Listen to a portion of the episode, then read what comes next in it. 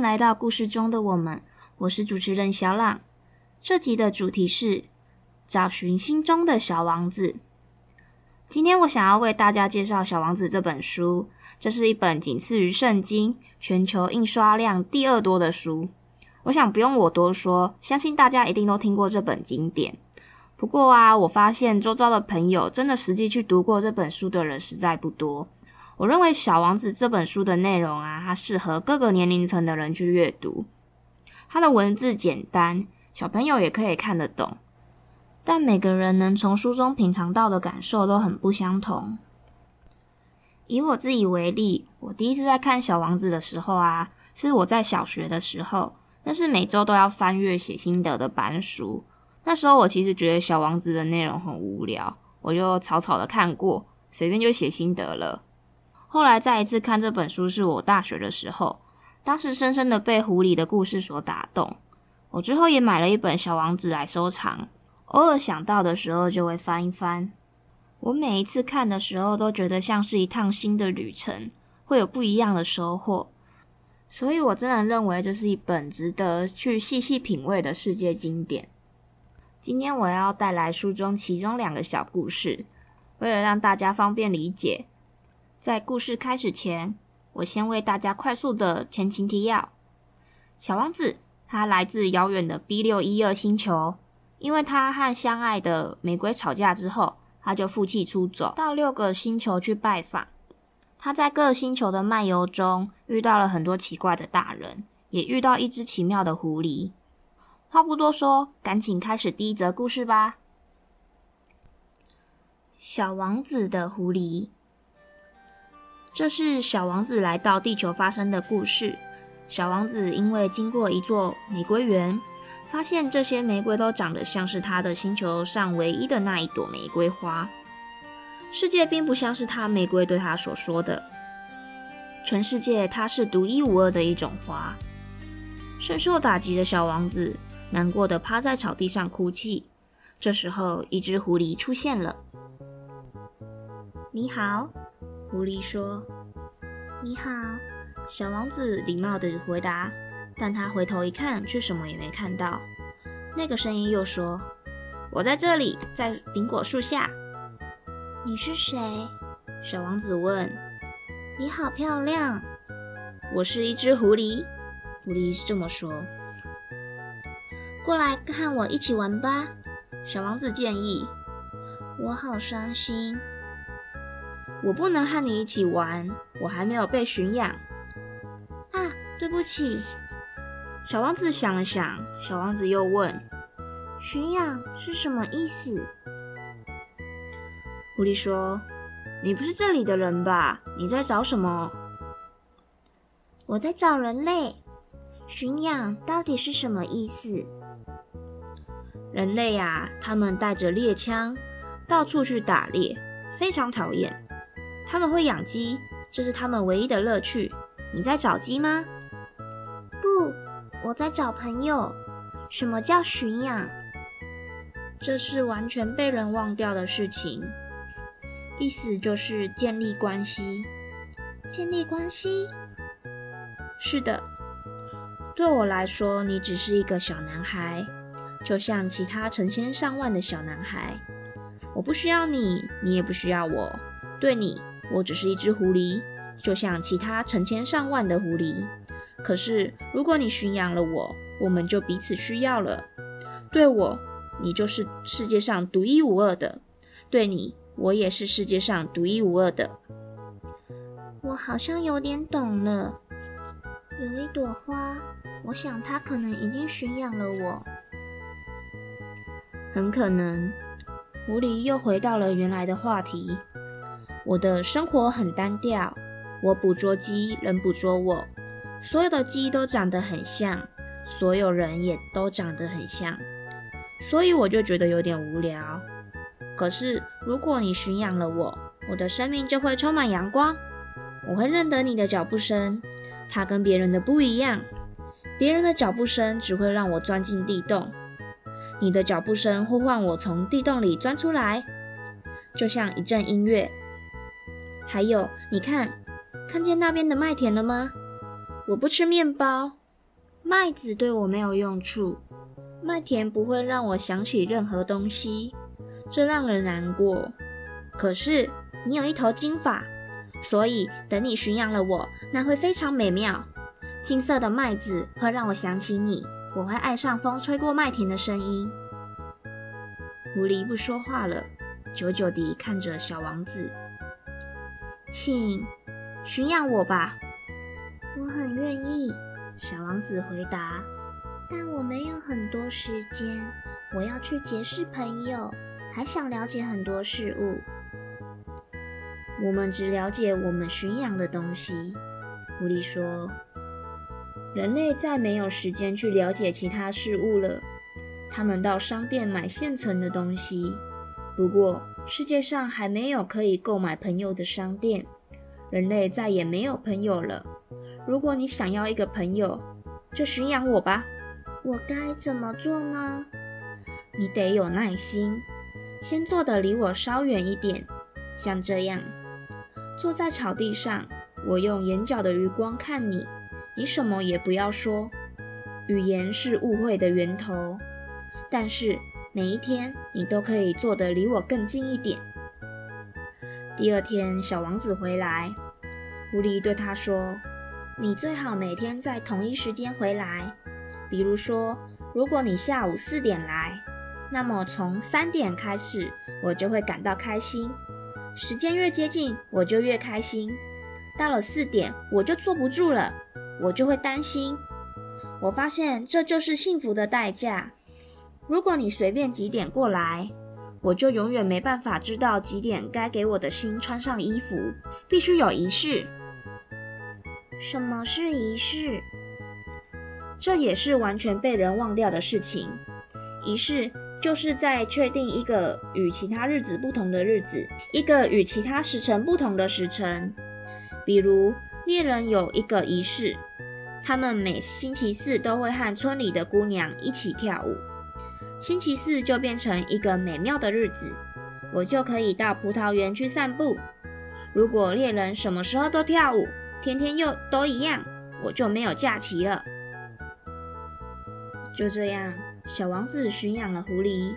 出发的时间快到了，狐狸说：“啊，我会哭的，这都是你的错。”小王子说：“我不愿意你难过，你却要我驯养你。”没错。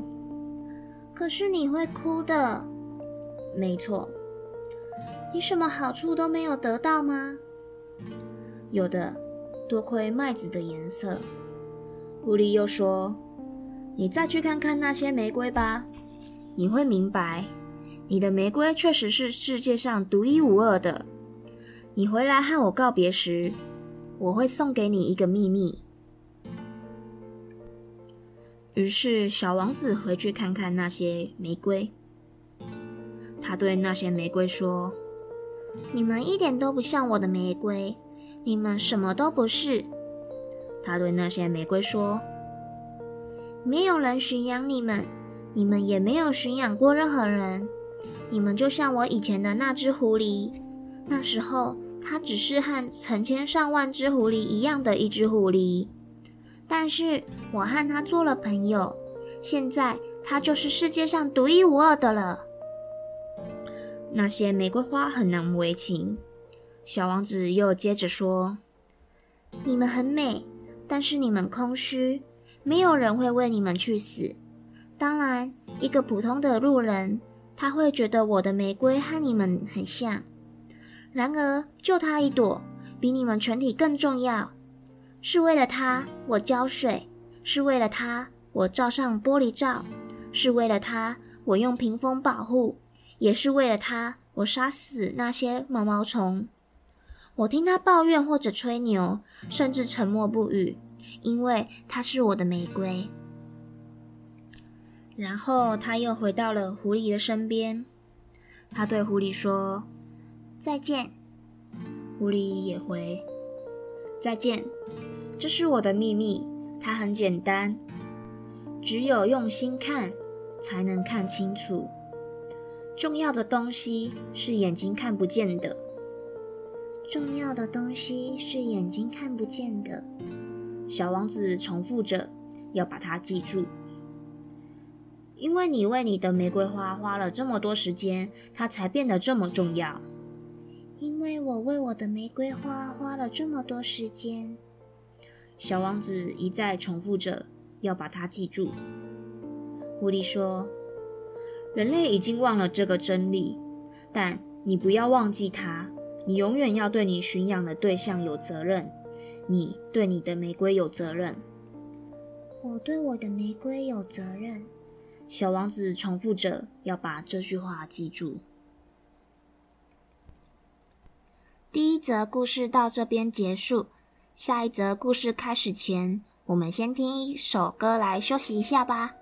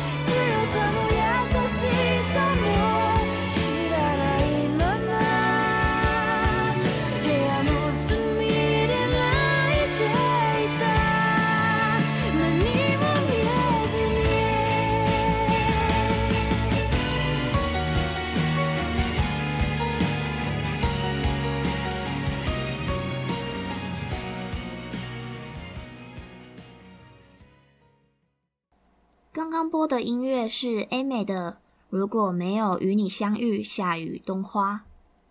歌词有提到，如果没有与你相遇，就无法体会这寂寞；如果没有与你相遇，这坚强和温柔便无法被感受。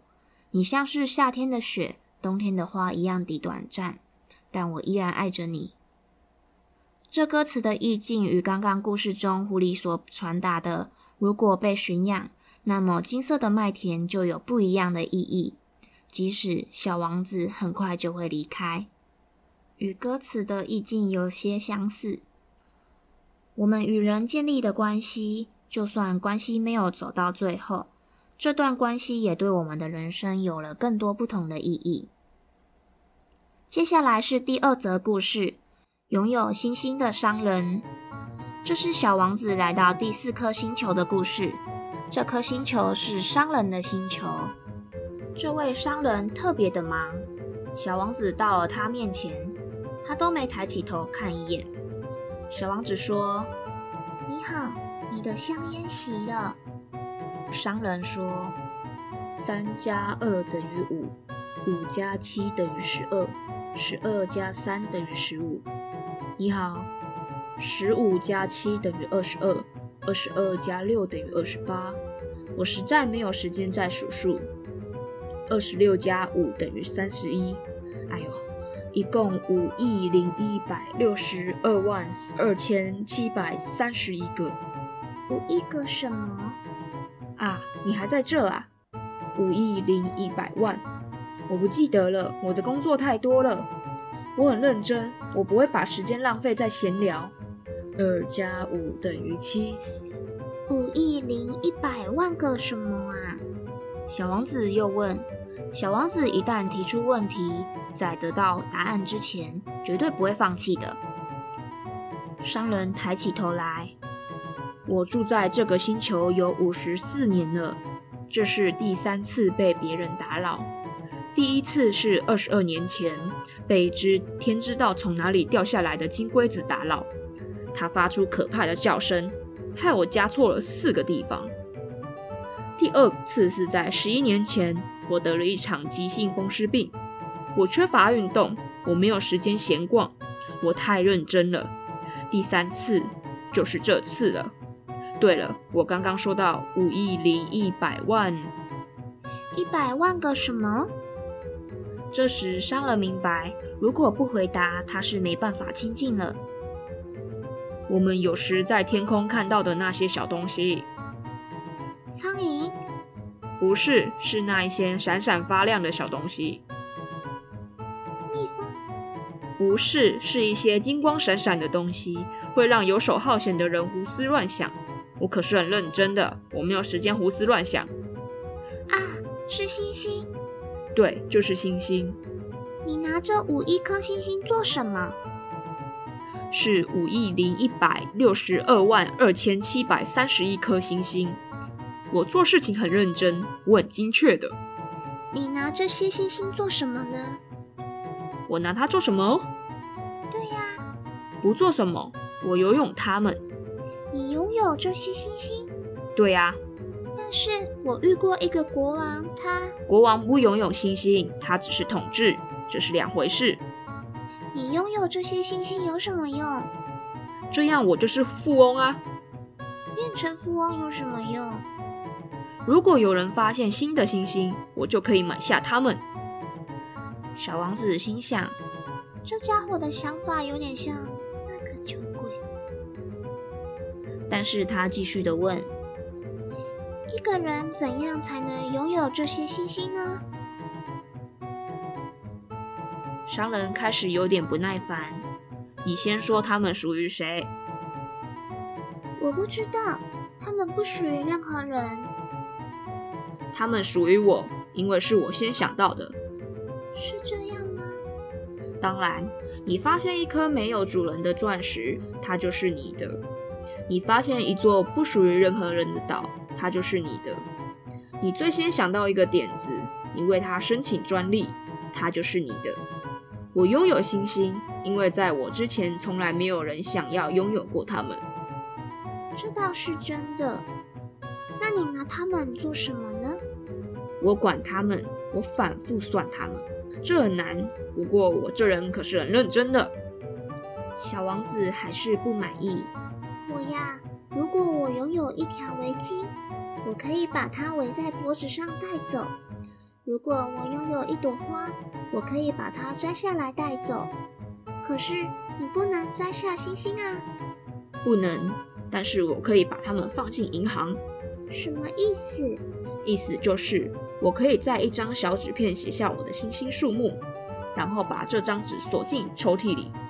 就这样？这样就够了。这蛮好玩的。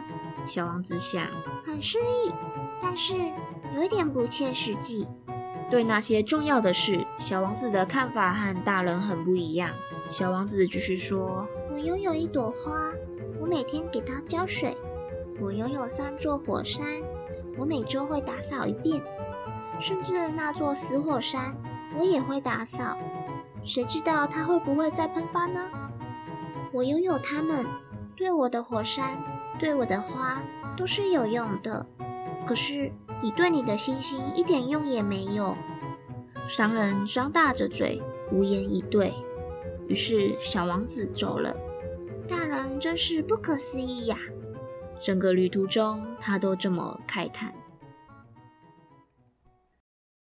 第二则故事，我认为描写了大人盲目追求数字，而忘记努力是为了什么。有些孩子会讨厌大人只重视数字，重视赚了多少钱，孩子考了几分，在班上第几名，考上了第几志愿。但或许我们也渐渐变成了这样的大人而不自觉。这让我想要分享一部电影，在二零零六年新加坡发行的《小孩不笨二》，这是一部讽刺新加坡教育和多数家长管教方式错误的电影。有一幕我印象很深刻，念小学的 Jerry 他偷了钱，被爸爸生气的质问为什么他要偷钱。Jerry 说：“因为上次跟爸爸说想要爸爸来看他学校的话剧表演。”但他爸爸回他说工作很忙，别人可以一小时给他五百块，他给不了，所以他才打算偷钱，要买爸爸妈妈的一小时去看他的话剧表演。他的爸妈这时才警觉自己为了工作而忽略了陪伴儿子。这部电影虽然有明显的日式意味，但是电影情节的编排很棒，也是一部感人和搞笑的电影，推荐给大家。再来，刚刚第一则狐狸的故事，狐狸和小王子的结局，也让我想到了一部电影《La La Land》，中文译作《越来越爱你》。这部电影在说一对因为追逐梦想而相遇相爱的男女的故事。最后的结局跟狐狸和小王子很像，就是两个人没有继续在一起。对这样的结局，观众的反应很两极。我个人是蛮喜欢这种少年维特式的浪漫啦。而且感觉这就是人生，聚少离多，分开肯定会难过，但是回忆会永远留在心中。这段回忆就赋予了人生不一样的意义，就像古人常说的：“不在乎天长地久，只在乎曾经拥有。”《小王子》这本书我真心推荐实际去阅读。我是参考时报出版陈树才先生翻译的版本。译者和原作者一样，同时是一位诗人，所以写出来的文字就像诗一样，很值得细细品尝文字背后的含义。就像狐狸说的：“重要的东西是眼睛看不见的。”好好欣赏这本书，会发现这本书是写给还是小孩子时的大人，也就是说，所有的大人当初都只是个孩子。希望每个大人都可以透过这本书。找到心中的小王子。今天的故事就到这。如果想分享节目的回馈，或是你的故事，欢迎私讯我的 Instagram 账号 Story 点 Life 四七。我们下回空中见。